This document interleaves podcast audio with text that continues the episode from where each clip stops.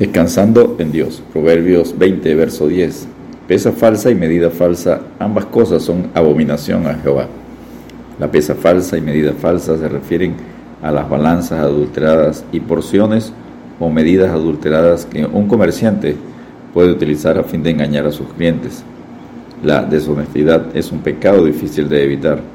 Es muy fácil hacer trampas si pensamos que nadie nos ve sin embargo, la falta de honradez afecta el mismo corazón de una persona. Hace que nadie confíe en él y que éste no confíe en nadie. A la larga lo hace incapaz de conocerse a sí mismo o de relacionarse con los demás. No tome la deshonestidad a la ligera. Incluso la porción más pequeña contiene suficiente porción de engaño para matar su vida espiritual. Si existe alguna deshonestidad en su vida, dígaselo ahora mismo a Dios. Arrepiéntase y apártese del pecado. El que encubre sus pecados no prosperará, mas el que los confiese y se aparta alcanzará misericordia. Proverbios 28:13.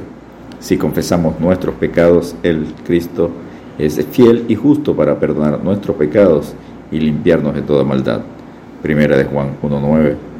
Siete claves para el éxito en los negocios. Clave número 1, practicar la honestidad. Proverbios 20, versos 10 y 23. Abominación son a Jehová las pesas falsas, y la balanza falsa no es buena. El tema es el comercio, donde se encuentra el fraude en pesas y medidas. Proverbios 16:11. Además de un acto material, es algo espiritual, porque muestra la calidad e integridad del pueblo. Se declara abominación y necesariamente hay que alejarlo, eliminarlo para tener éxito en el comercio, porque peso y balanzas justas son de Jehová Obra suya son todas las pesas de la bolsa. Proverbios 16:11. Clave número 2. Madrugar para trabajar. Proverbios 20, versos 4 y 13. El perezoso no hará a causa del invierno. Pedirá pues en la ciega y no hallará.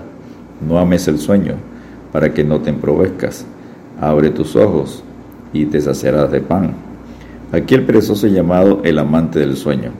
En Proverbios 6, versos 4 al 11, conseguimos un ejemplo de la hormiga para los perezosos. El no ser diligente en el trabajo solo traerá pobreza. Un poco de sueño cabeceando otro poco, poniendo mano sobre mano otro poco para dormir. Así vendrá como caminante tu necesidad y tu pobreza como hombre armado. Proverbios 24, versos 33 y 34. Si fueres flojo en el día de trabajo, tu fuerza será reducida. Proverbios 24, 10. El segundo imperativo, abre tus ojos, tiene una doble connotación. Primeramente, como el aspecto antiético con dormir y en segundo lugar, como el aspecto de entender. El que es diligente en el trabajo está asegurado de tener una abundancia para comer. ¿Has visto hombre solícito en su trabajo? Delante de los reyes estará, no estará delante de los de baja condición. Proverbios 22, 29. Clave número 3 para tener éxito en los negocios. No ser fiador sin garantía. Proverbios 20:16. Quítale su ropa al que salió por fiador del extraño y toma prenda del que sale fiador por los extraños. Para tener éxito en los negocios se debe conocer el gran peligro de ser fiador. Estos peligros son, número uno, quedar atrapado, preso, esclavo. El fiador se autoatrapa como los ladrones en su codicia. Hijo mío, si salieres fiador por tu amigo, si has empeñado tu palabra a un extraño, te has enlazado con las palabras de tu boca y has quedado preso en los dichos de tus labios. Proverbios 6, versos 1 y 2. El peligro número 2 de ser fiador es perder la paz y seguridad. Con ansiedad será afligido el que sale por fiador de un extraño, mas el que aborreciere las fianzas vivirá seguro. Proverbios 11, 15. El peligro número 3 de ser fiador es desobedecer la sabiduría, el consejo de Dios. El hombre falto de entendimiento presta fianzas y sale por fiador en presencia de su amigo. Proverbios 17 y 18. El peligro número 4 es adquirir deudas impagables perdiendo todo.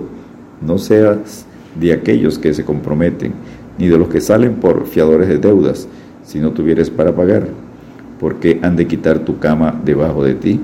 Proverbios 22, versos 26 y 27. El peligro número 5 es quedar sin esperanzas, es ser sabio en su propia opinión por no considerar el consejo de Dios. ¿Has visto hombre ligero en sus palabras? Más esperanza hay en el necio que de él. Proverbios 29, 20. Clave número 4 para tener éxito en los negocios, buscar consejos sabios. Proverbios 20, verso 18, parte A. Los pensamientos con el consejo se ordenan. Subraya la importancia del consejo, especialmente en los negocios, Proverbios 11.14, Proverbios 15.22 y Proverbios 24.6. Se contrasta con ellos que hablan sin pensar en Proverbios 18.13 y aquellos que se burlan del consejo y son indiferentes al mismo, el insensato, el burlador y el necio de Proverbios 1.22. Los pensamientos son frustrados donde no hay consejo, mas en la multitud de consejeros se afirman Proverbios 15.22. Clave número 5, planificar una estrategia sabia. Proverbios 20, verso 18, parte B. Con dirección sabia se hace la guerra. En el éxito de los negocios es importante la planificación con la dirección sabia de Dios. La palabra y el Espíritu de Dios son los mejores consejeros en todo aspecto. Como en una guerra, es enfrentar la competencia con la dirección de Dios, porque con ingenio harás la guerra, y en la multitud de consejeros está la victoria. Proverbios 24, 6. Clave número 6 para tener éxito en los negocios, engrandecer el negocio paulatinamente. Proverbios 20, verso 21. Los bienes que se adquieren deprisa al principio no serán al final bendecidos. Un patrimonio súbitamente aumentado suele ser tan súbitamente arruinado. Y clave número 7 para tener éxito en los negocios, confiar en Jehová. Proverbios 20, verso 22. No digas, yo me vengaré, esperaré a Jehová y él te salvará. Todo el éxito del creyente en la vida y los negocios descansa en confiar, obedecer, seguir el consejo de Dios. Descansemos en Dios recordando el consejo, mas busca primeramente el reino de Dios y su justicia y todas estas cosas, el éxito en los negocios, os serán añadidas. Mateo 6:33. Dios te bendiga y te guarde.